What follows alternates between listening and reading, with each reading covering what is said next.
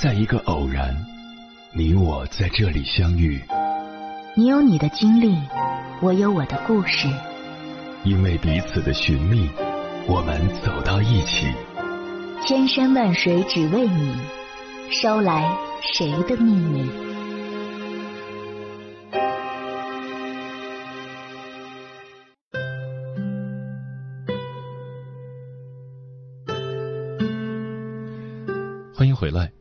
夜行者，这里是正在直播的中国交通广播心灵夜话栏目《千山万水只为你》，深夜不孤单，我是迎波，我要以黑夜为翅膀，带你在电波中自在飞翔。我们要知道，父母的教育是有有效期的，一旦你不珍惜，错过了这个有效期，就会耽误孩子的成长。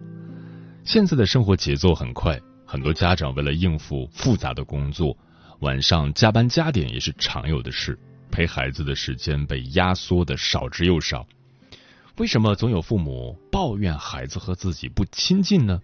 很简单，相处的少，互动的少，感情自然也就不浓。好孩子是管出来的，优秀的孩子是陪出来的，而陪伴才是孩子最需要的教育。陪伴并不是要求我们时刻跟孩子待在一起，而是在孩子需要你的时候能给他一个回应。有些父母陪是陪了，但不是在做自己的事，就是在玩手机、看电视、打麻将，只是陪在孩子身边而已。这样的陪伴没有引导，没有教育，更给不了孩子安全感和幸福感。曾看过这样一段话。十年后，您把现在的房子给孩子，他们会回答您太旧了；二十年后，您把现在的小汽车给孩子，他们会告诉您别逗了；三十年后，您把现在的人民币给孩子，他们会笑着说不值钱了。然而，如果您能在孩子成长中给他们一个良好而科学的家庭教育，用心陪伴孩子，三十年后，孩子会说。爸爸妈妈，你们太明智了，衷心感谢你们。因此，爸爸妈妈能给孩子最重要的、最好的礼物，应该就是高质量的陪伴和良好的家庭教育。接下来，千山万水只为你，跟朋友们分享的文章选自《中国教育报》，名字叫《好父母的标准是做到这十二个字》。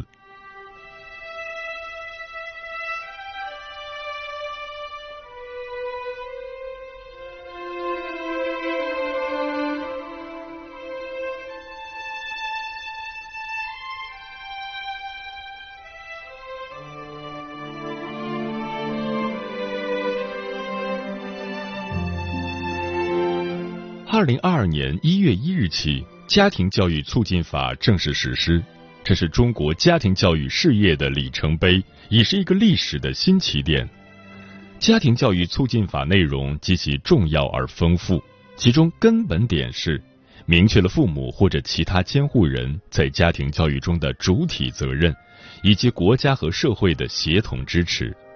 毫无疑问，新时代不仅赋予父母神圣的责任。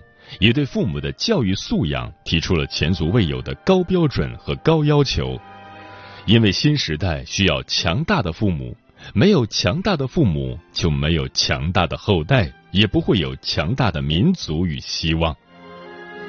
实际上，面对时代的机遇和挑战，一代的父母承担了家庭教育最主要的责任。而一代代孩子的健康成长，足以证明绝大多数父母是称职的，甚至可以说是强大的。然而，家庭教育指导工作有一个明显的误区，就是对父母的指责过多而支持不足。很多父母都有非常难堪的回忆，似乎孩子的任何缺点都与父母的过失有关。试想一下，如果父母内心崩溃，家庭教育还有什么希望？的确，青少年儿童的成长深受家庭的影响，但夸大父母的责任不利于问题的解决，更不利于强大父母的自信心。家庭教育事业的成功实践告诉我们，要坚定不移的相信父母，相信父母具有强大的能力，相信孩子同样具有强大的潜能。在这样一个前提下，教父母如何理性的爱孩子，包括坚持正确的价值观，尊重儿童的权利，划清是非界限等，并最终能以幸福为目标，培养真正健康发展的人。家庭教育促进法在总则第二条对家庭教育的重要内容与责任作出了明确的规定。本法所称的家庭教育，是指父母或者其他监护人为促进未成年人全面健康成长，对其实施的道德品质、身体素质、生活技能、文化修养、行为习惯等方面的培育、引导和影响。总则第三条又强调。家庭教育以立德树人为根本任务。第十六条还规定了家庭教育的六条具体内容。这些法律原则表明，家庭教育有自己的本质与特性，它是丰富多彩的生活教育，它是以生活实践教孩子做人的教育，而不是。以追逐考试名次和升入名校为目标的鸡娃竞争，这是正本清源的引导，对于双减背景下的父母具有极为现实的意义。那么，在抚养孩子的路上，关于他的一切事物，你是否已经处理的得心应手？成为合格父母的标准是什么？中国青少年研究中心研究员、中国家庭教育学会副会长、新家庭教育研究院院长孙云晓认为，也许用十二个字就可以基本概括，那就是陪伴、榜样、尊重、支持、习惯、成长。一、陪伴，就像幼苗离不开阳光雨露。未成年人，尤其是幼年期的孩子，是非常需要陪伴的，并且是需要爱与智慧的陪伴。家庭教育促进法确立了亲子养育、加强亲子陪伴的原则。犯罪心理学家李玫瑾教授的心理养育理论告诉我们，父母在养育孩子的过程中，与孩子建立亲密的依恋关系，是家庭教育的基石。没有养就没有育。因此，父母的第一职责就是爱的陪伴。请注意，孩子需要的不是母亲一个人的陪伴，同样需要父亲的陪伴。陪伴需要爱心，需要体力，也需要恒心。二零零八年北京奥运会时，国际奥委会驻中国首席代表李红给我们带来一个经典的案例。他在天津市长大。自小学一年级开始，爸爸天天带他跑步，一直跑到高中毕业。十二年的陪伴，十二年的坚持，即使李红进入大学及后来出国留学，也一直在坚持跑步。李红养成了坚持锻炼的良好习惯，成长为一个自信自强、品学兼优的大学生。中小学时期可谓成长的关键期。可能伴随多少矛盾与坎坷？父亲坚持陪伴女儿跑步，让女儿进入了成长的绿色通道，这就是陪伴的魅力。长期坚持陪伴的最大收获是引导孩子养成良好的习惯，进而形成健康的人格。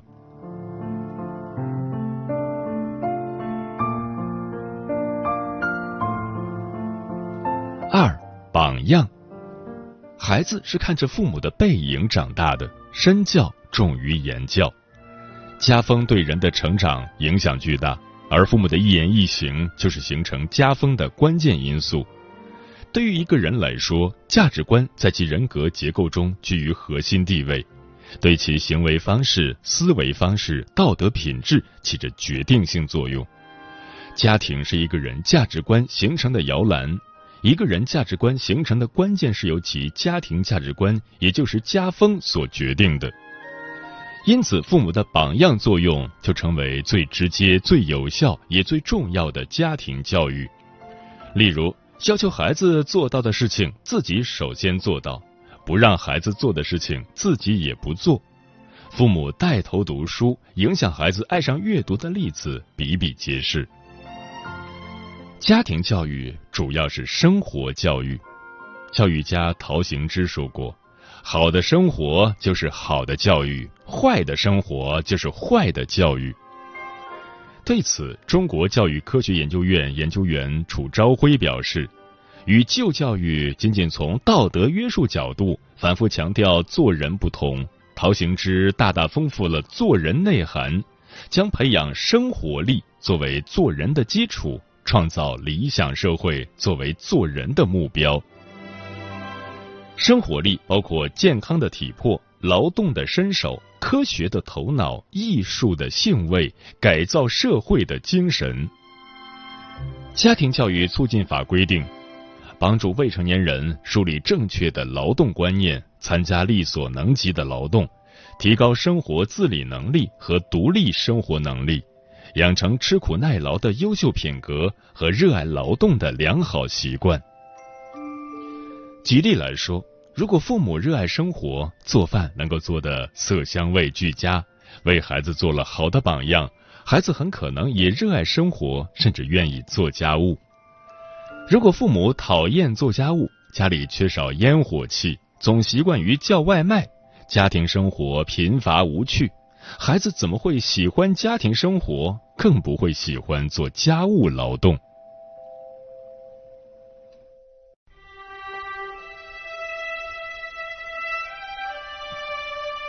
三、发现儿童教育的全部使命可以概括为十二个字，那就是发现儿童、解放儿童、发展儿童。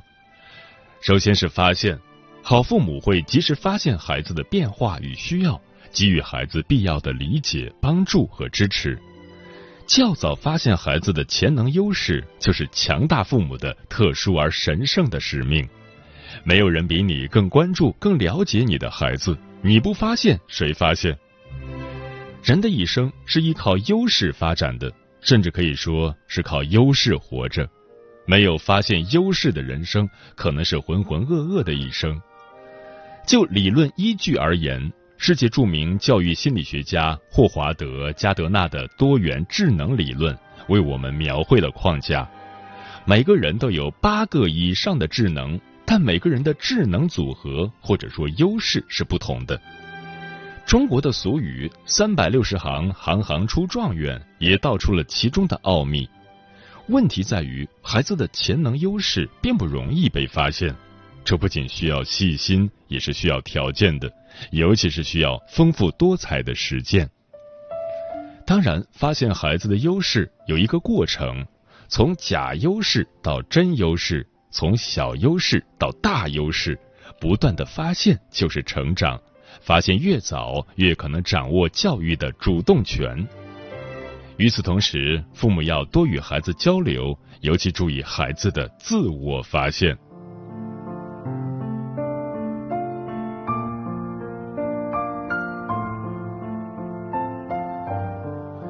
四，尊重。对于许多父母来说，最难做到的就是尊重孩子，而强大父母的显著特点，恰恰就是尊重孩子。举例来说，许多父母都期待孩子进入名校，获得高收入又安全体面的工作。中国青少年研究中心的调查曾发现，父母最希望孩子选择公务员等职业。可是，当孩子做出与父母期望迥然不同的选择时，你会采取什么样的态度呢？青岛市一位母亲说，她的女儿高考成绩非常优异，完全可以进清华北大，却选择了读涉外警务专业的一所大学，因为女儿的梦想是当一名现代警察。这位母亲内心很纠结，但还是尊重了女儿的选择。今日父母值得注意一个变化，那就是随着中国逐步进入富裕时代，孩子的选择可能发生明显的变化，即不再以寻求温饱为目标，而是更多看重个人兴趣与梦想的实现。中国青少年研究中心二零一六年提供的调研数据证明了这一点。从二零零五年到二零一五年，青少年对学历期待的主要顺序仍然首选博士，其次是硕士本科。但零零后对博士学历的期待比九零后下降了百分之十六点三，父母对孩子的学历期待也呈现同样的下降趋势，逐渐回归理性态度。意大利幼儿教育家蒙台梭利曾说：“父母不要做孩子的塑造者，而要做孩子成长的协助者。”用联合国儿童权利公约和中国的未成年人保护法的法律原则来说，我们要尊重儿童或未成年人的四项基本权利，即生存权、发展权、受保护权和参与权。简而言之，就是儿童友好、儿童优先、儿童利益最大化。当然，必须看到未成年人存在不成熟性。尊重孩子，并非意味着唯孩子意见是从，而是认真听取孩子的意见，接纳合理的部分，分析引导不合理的意见。例如，深圳翠北实验小学等学校有一个很好的家庭教育模式，那就是经常举行家庭会议，既保证了儿童参与家庭生活的权利，又解决了孩子困扰的诸多问题。这就是真正的尊重。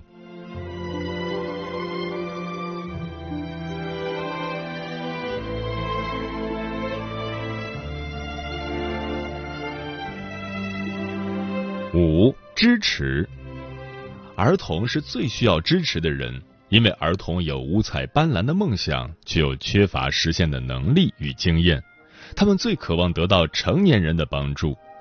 有爱心的父母最有可能给予孩子支持，特别是解放孩子。陶行知有一个重要主张，要解放孩子的头脑、双手、脚、空间、时间，使他们充分得到自由的生活。从自由的生活中得到真正的教育。实践证明，孩子健康成长特别需要父母理性的爱，例如拥有积极的解释风格，摒弃消极的解释风格，因为父母的解释风格深刻影响孩子的人格健全。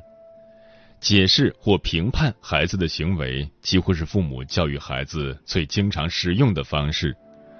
童年既是初生牛犊不怕虎的年龄，也是犯错误最频繁的时期。父母的解释有可能影响孩子的走向。积极的解释导致自信和乐观，消极的解释导致悲观和绝望。孩子的健康成长特别需要父母的另一个支持，就是在成长的关键时刻给予鼓励和引领。很多时候，孩子已经发现了自己的潜能优势，做出了适合自己的选择，却未必能够坚持下来，因为任何方面的学习都离不开克服困难这一环节。北京大学一位女生在回答什么是好父亲时说：“好父亲就是百分之九十的温柔加百分之十的冷峻。”这说明孩子的成长需要父母的爱心，也需要父母的理性。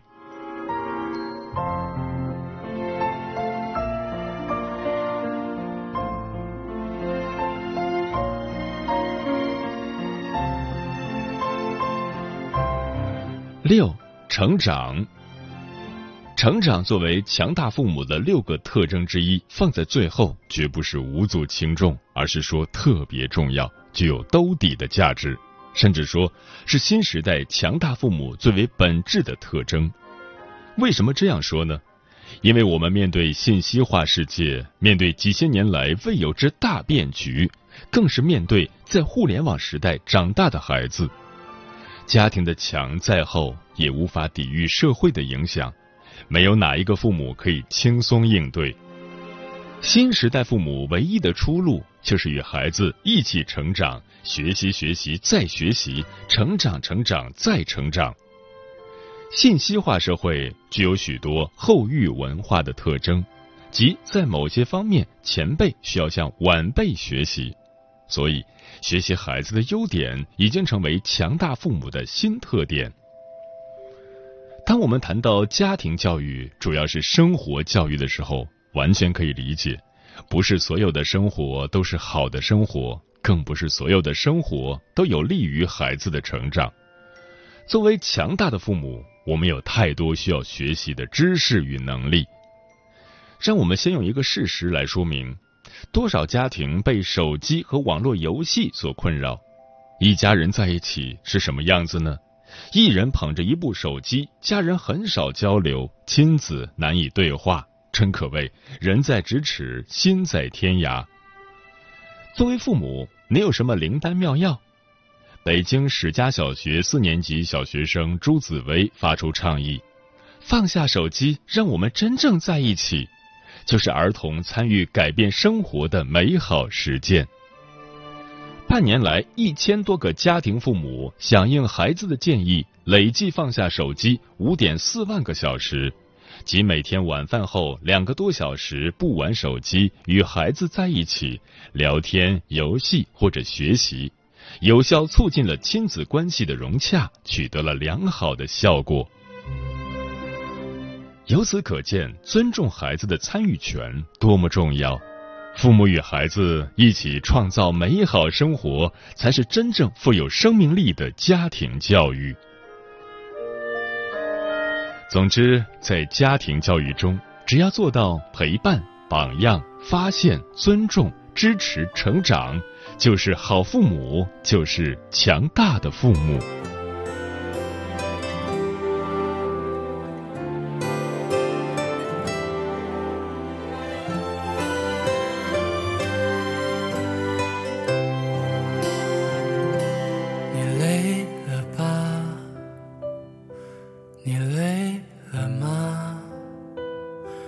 这些年风吹雨打，为了这个家，